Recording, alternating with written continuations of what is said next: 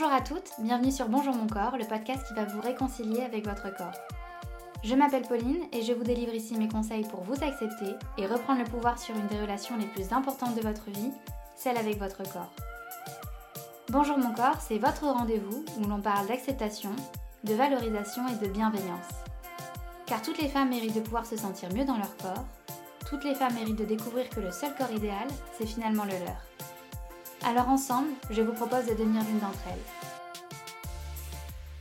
Hello, j'espère que vous allez bien. Je suis ravie de vous retrouver aujourd'hui pour un nouvel épisode de ce podcast. Et aujourd'hui, on va parler du corps, évidemment, comme toujours, mais on va aussi essayer de comprendre que ben, finalement, on est aussi beaucoup plus qu'un corps. À la base, je voulais parler des complexes et vous vous inquiétez pas, on y reviendra. Je pense d'ailleurs que c'est le sujet de la semaine prochaine. Mais avant de continuer de parler de nos complexes, de nos insatisfactions, je voulais avant tout qu'on se souvienne qu'on est beaucoup plus que ça et que notre valeur en tant que personne va bien au-delà de notre physique.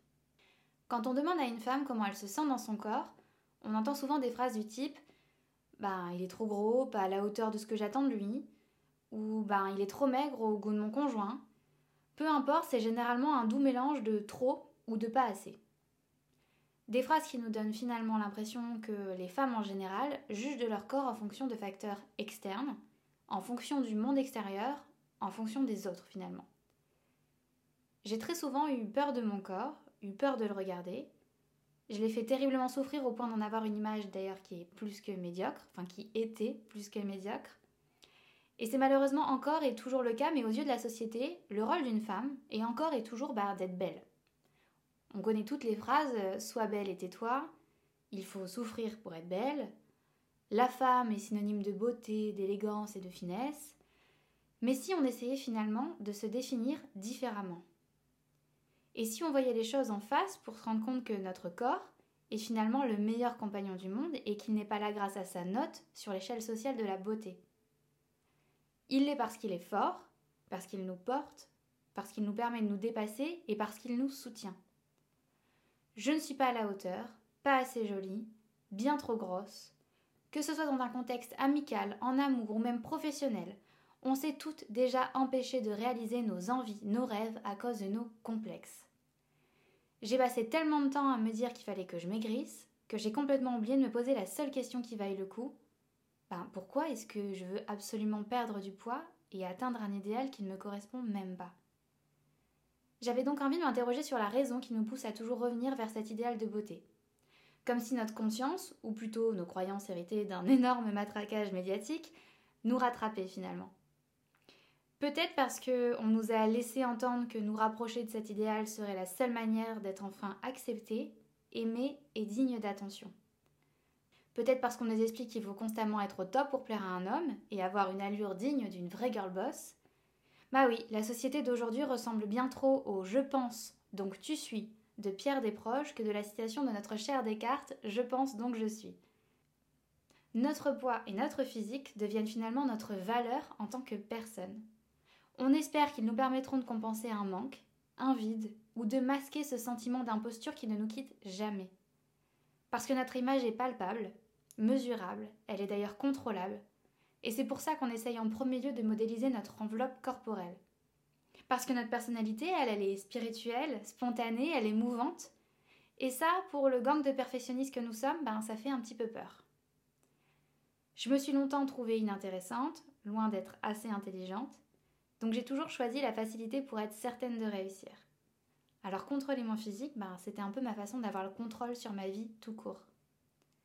Aujourd'hui, en travaillant sur moi-même, sur qui je suis réellement, je suis capable de produire bien plus de beauté et d'authenticité. Et la beauté de cette chose, c'est que ben, c'est aussi à votre portée. Parce qu'aujourd'hui, ben, j'essaye de construire un moi vrai, sans mensonge ni artifice. Un moi qui me fait enfin me sentir entière, bien dans mes baskets. Un moi qui fixe ma vraie valeur, celle du cœur. Demandez aux personnes qui vous aiment de vous expliquer les raisons de cet amour vous verrez que le physique arrive euh, très rarement en premier, il arrive même en dernier, ou même pas du tout. Ces personnes arrivent à déceler en vous cette valeur du cœur, alors que vous ne fixez pourtant la vôtre qu'à travers votre insatisfaction corporelle. Ce que je veux dire, c'est que j'ai une image qui n'est pas la plus joyeuse, mais qui est très parlante. Si demain vous vous imaginez à votre enterrement, les personnes de votre entourage, les personnes qui vous aiment, ne vont jamais dire à votre hôte funéraire que ben finalement elle vous aimait tant parce que vous étiez magnifique, vous étiez belle, vous faisiez un 36, etc. Non, ce n'est pas ce qu'on retient de vous. Et donc il faudrait apprendre à en faire de même. Ouvrez les yeux et regardez-vous comme une amie. Listez les qualités et même les défauts de votre personnalité parce que ben, c'est ce qui font votre personne, donc euh, ces défauts sont également importants et ils peuvent être beaux aussi. Mais recentrez-vous sur la vraie vous. Creusez au-delà de la surface. Je le dis souvent, mais c'est toujours important de le répéter et de le rappeler ici. Il est bien plus important d'être une belle personne qu'une personne belle. D'ailleurs, pour le petit exercice, n'hésitez pas à demander à une amie qui vous est chère de faire cet exercice à votre propos. Demandez-lui ben, de lister les qualités de votre personnalité, même les défauts, parce que vous le savez bien, parfois les autres ont la force de voir ce que nous ignorons nous-mêmes, spécialement quand il s'agit de compliments. On a ici souvent parlé des remarques négatives qu'on pouvait recevoir de la part des autres. Mais on ne parle pas des compliments parce que finalement, ben, il y en a aussi. C'est juste qu'on a appris à rejeter les compliments. Quand on m'en faisait un, par exemple, j'avais l'habitude de répondre Ouais, ouais, non, mais bien sûr. Et c'est dingue, en fait, de refuser de recevoir ce genre de message, comme si le manque d'estime de nous-mêmes nous empêchait de voir la réalité et la vérité de nos proches. Il faut être capable d'échanger le fonctionnement de nos filtres. En ce moment, on accepte les critiques et on laisse couler les compliments, mais c'est complètement l'inverse. On doit accepter et accueillir les compliments et laisser couler les critiques et n'en avoir rien à faire. Il faut juste apprendre à dire merci, parce que ça peut réellement changer la donne. Refuser de le faire, c'est confirmer à votre cerveau vos pensées négatives. Ça revient à lui dire clairement non, bah non, tu ne mérites pas ce compliment. Donc votre cerveau, en tant que bon petit soldat, il va vous obéir. Donc juste dire merci, c'est apprendre à accueillir les compliments avec le même plaisir que vous avez d'en donner aux personnes que vous aimez. Cultivez vos passions, votre jardin secret, explorez vos envies, développez vos idées, démarquez-vous à une époque où on nous demande d'être toutes identiques. Imaginez qu'aujourd'hui, vous avez l'occasion de rencontrer la personne que vous admirez le plus au monde. Si on lui parle de vous dans un an et qu'on lui dit Ah, tu te souviens quand tu avais dîné avec cette personne et tout, qu'est-ce que t'en as pensé? Est-ce que vous aimeriez qu'elle réponde ben, qu'elle a aimé votre physique? Ou plutôt qu'elle a aimé votre personnalité et ce qui l'a marqué en vous? On attend beaucoup de notre physique alors que dans le fond, nous cherchons à être reconnus pour tellement plus que ça. Les femmes ne souffrent pas parce qu'elles n'auront jamais un corps à la hauteur des exigences des magazines, mais plutôt parce qu'elles sont définies par la beauté, alors que finalement on attend bien plus que ça. Il est primordial d'apprendre à se mettre en valeur autant que l'on met en valeur nos corps. Vous êtes d'abord une personne à part entière. Vous devez vous sentir capable de voir plus en vous. Ouvrez les yeux et prenez conscience que vous êtes bien plus qu'un physique. Personnellement, je suis très gourmande et en plus de ça, j'adore les métaphores. Donc vous savez, moi, quand je décide d'acheter ma plaque de chocolat préférée, bah, je la sectionne pas pour son emballage, mais pour ce qu'il y a à l'intérieur. Donc devenez votre propre chocolat fétiche et à consommer sans modération. N'oubliez pas, soyez indulgente envers vous-même.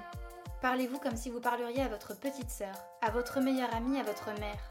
Soyez votre plus grand soutien. Merci à vous d'avoir écouté cet épisode jusqu'au bout. Si ce message fait écho en vous, n'hésitez pas à le partager à une de vos amies Peut-être que ça lui fera le même effet. Vous pouvez également noter cet épisode ou me laisser un petit commentaire, ça me fait un bien fou de le lire et ça me pousse vraiment à continuer. En tout cas, je tenais vraiment à vous remercier et je vous dis à bientôt sur le podcast de Bonjour mon corps.